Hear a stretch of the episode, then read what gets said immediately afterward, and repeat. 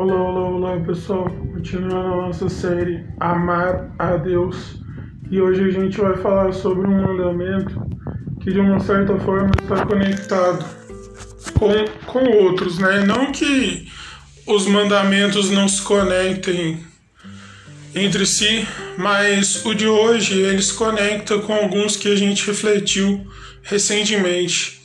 E o mandamento de hoje é não levantarás falso testemunho, né?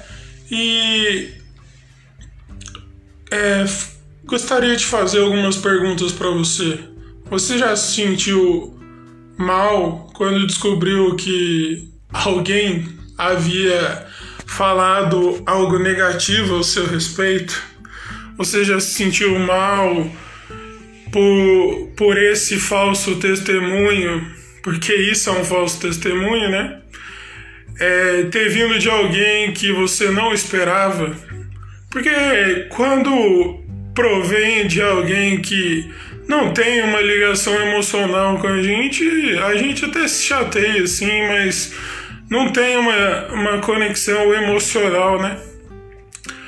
E muitas vezes a gente promove esses falsos testemunhos baseado no, no nosso egoísmo, baseado somente na nossa vontade, sabe? É muito, é muito complicado se alguém falar assim que nunca pensou, nunca ou nunca praticou, porque a gente é humano. Se a gente faz isso, a gente nega a nossa natureza pecaminosa. A gente, se a gente fala que não peca de, de forma alguma, a gente é mentiroso, porque Todos nós pecamos e estamos é, carentes, vamos dizer assim, da glória de Deus.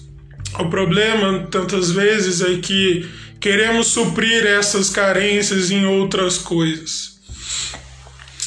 E por que, que eu estou falando isso? Porque numa situação da Bíblia, né, sempre no texto, sempre é muito importante fazer uma reflexão a respeito da Bíblia utilizando a Bíblia, né? Muitas vezes as pessoas leem um texto e fazem uma reflexão nada a ver só para ter ali um negócio, não, eu li a Bíblia lá. Sabe? Isso é muito complicado também. Isso é, pode ser até considerado um falso testemunho sobre Deus, né? Porque usar a palavra de Deus e e, e, e, o discurso ser totalmente contrário ao que foi lido é muito complicado também. E essa situação da Bíblia, é, os religiosos, é sempre eles, né? Poxa vida, sempre eles. Eles foram, eles foram até Jesus e falaram assim: escuta, por que que os seus discípulos aí, eles, eles negam o costume, né? Eles são negacionistas do costume de não lavar as mãos antes de comer.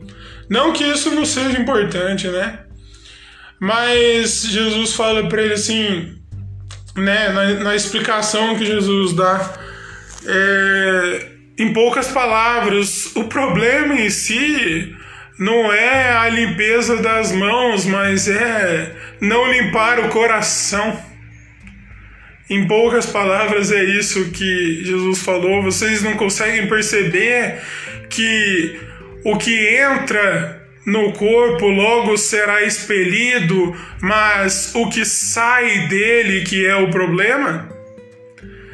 E os religiosos ficaram furiosos com Jesus, né? Porque Jesus sempre será a ameaça mais verdadeira a esse sistema religioso que se instaurou lá naquele tempo e nos nossos dias é muito forte também. É muito fácil uma pessoa falar que ah, eu abri uma igreja ali. É muito fácil falar isso, é muito fácil fazer isso. Eu quero ver se manter fiel à palavra o tempo todo. É difícil, né? É duro manter o testemunho fiel o tempo todo da palavra de Deus, né?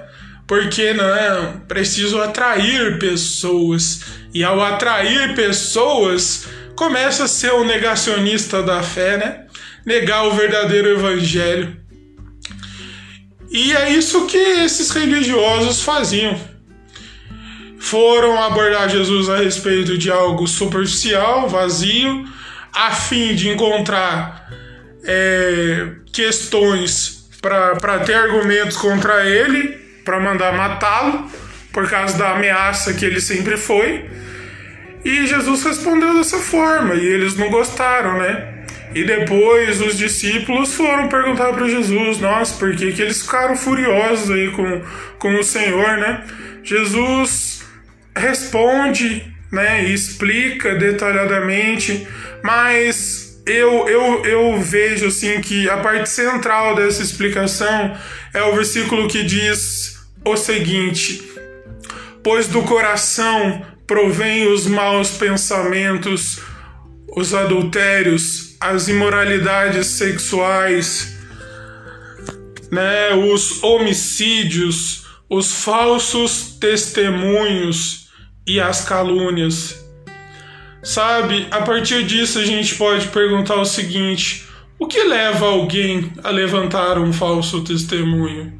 Se a gente volta no texto novamente, porque, como eu disse, sempre o texto, o que levou os religiosos a querer encontrar um testemunho falso dos discípulos de Jesus. O fato de transgredir a lei. É óbvio que se a gente transgride uma lei de trânsito, uma lei né, constitucional, a Constituição, o ideal né, é a gente pagar por isso. Se bem que muita gente hoje em dia é, tá escrito num tapa, muita gente não tá querendo dizer muita coisa, né? E, e, era, e era isso que os fariseus faziam. Do que, que adiantava estar tá escrito coisas no, no, no, nos registros dos profetas que eles tinham, se para eles não queria dizer muita coisa? É um grande problema. Consegue entender a incoerência, a hipocrisia? Você consegue entender isso? sabe, a inconsistência, a, a, a, mentira nisso tudo, do que, que adiantava ter os registros dos profetas e para eles tanto fazia se, se aquilo sempre revelou Jesus ou não. Então, em primeiro lugar, a gente pode ver que os motivos que, que os levavam a levantar falsos testemunhos é, dos discípulos de Jesus e, consequentemente, querer levantar algo contra Jesus era baseado no egoísmo deles, no sistema religioso que eles fundaram, que eles acharam que eram fundamentados neles mesmos. Mas, como a própria Bíblia diz, que o firme fundamento é a fé e essa fé não é em mim mesmo, não é em você mesmo, não é no que eu ou você podemos fazer ou somos capazes de fazer ou de transformar, mas a fé em Cristo é o que nos justifica diante de Deus. Sabe que é pior testemunho do que sermos pecadores e a consequência disso, ou seja, o mérito disso, ser a morte.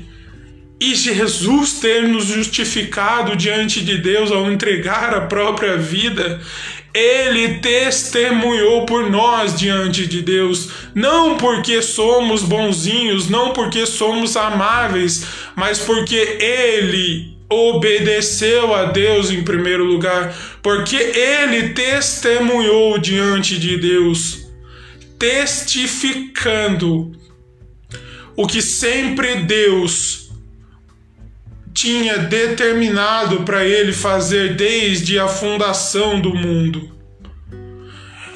Então, a partir disso, ficam algumas perguntas diferentes, como como as, as, as possíveis.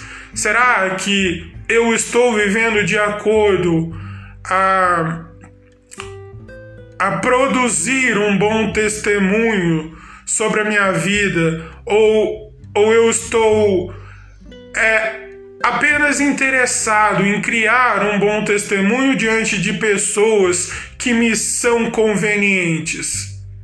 Veja bem, nós não podemos enganar a Deus. Sabe, a Bíblia diz que que que não devemos nos enganar. Devemos nos enganar, porque de Deus ninguém zomba. O homem colherá aquilo que semeou. Ou seja, se estamos semeando falsos testemunhos, por que deveríamos ficar irados se colhemos isso?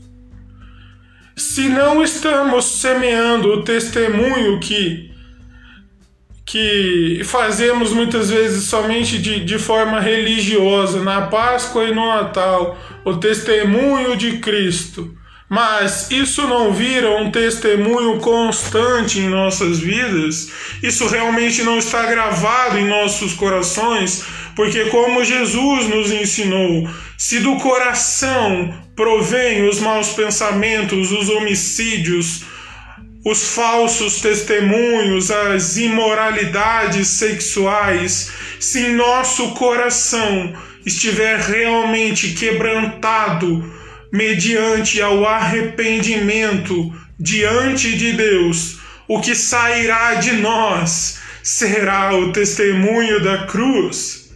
E isso nunca será um falso testemunho, por mais que pessoas queiram negar. E, e muitas vezes as pessoas negam não por elas mesmas, mas porque elas não, não tiveram a chance de se permitir serem tocadas por Deus, e outras tantas vezes por pessoas que se dizem religiosas, que se dizem cristãs e os testemunhos que elas professam não revelam Cristo. Que fique essa reflexão em nossos corações e que sejamos realmente transformados pelo verdadeiro testemunho da cruz.